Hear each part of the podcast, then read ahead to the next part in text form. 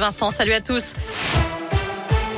À la une, les suites de l'affaire Louis Rib avec ce témoignage accablant, celui d'un ancien séminariste de la région qui affirme sur France 3 avoir alerté sa hiérarchie après avoir découvert des centaines de dessins d'enfants nus. Alerte restée sans suite alors qu'avant que n'éclate cette affaire il y a quelques jours, le diocèse de Saint-Etienne a même organisé une réunion publique la semaine dernière à Gramont, la commune d'origine du père Rib, décédé en 94. Ses œuvres y ont d'ailleurs été retirées. Et depuis, plusieurs victimes d'agressions sexuelles se sont manifestées.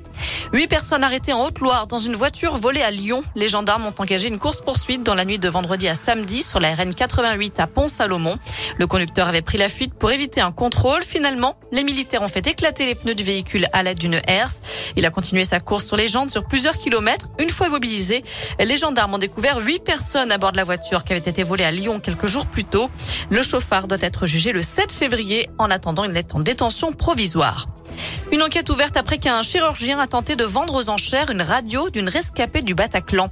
Selon Mediapart, ce cliché montrant un avant-bras transpercé par une balle de Kalachnikov a été mis en vente à 2776 dollars par un orthopédiste réputé.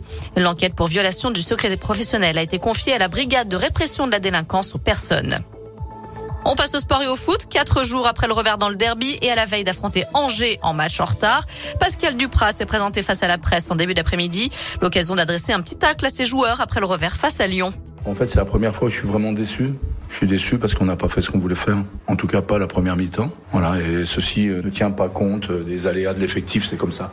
Jusqu'à preuve du contraire, chaque joueur qui est aligné à Saint-Etienne euh, dispose d'un contrat professionnel dont il a été jugé apte pour, pour jouer à ce niveau-là. Donc voilà, même si on déplore beaucoup d'absents sur le match de l'OL, la première mi-temps, c'est pas, on s'est fait bousculer dans tous les compartiments du jeu, y compris athlétiquement.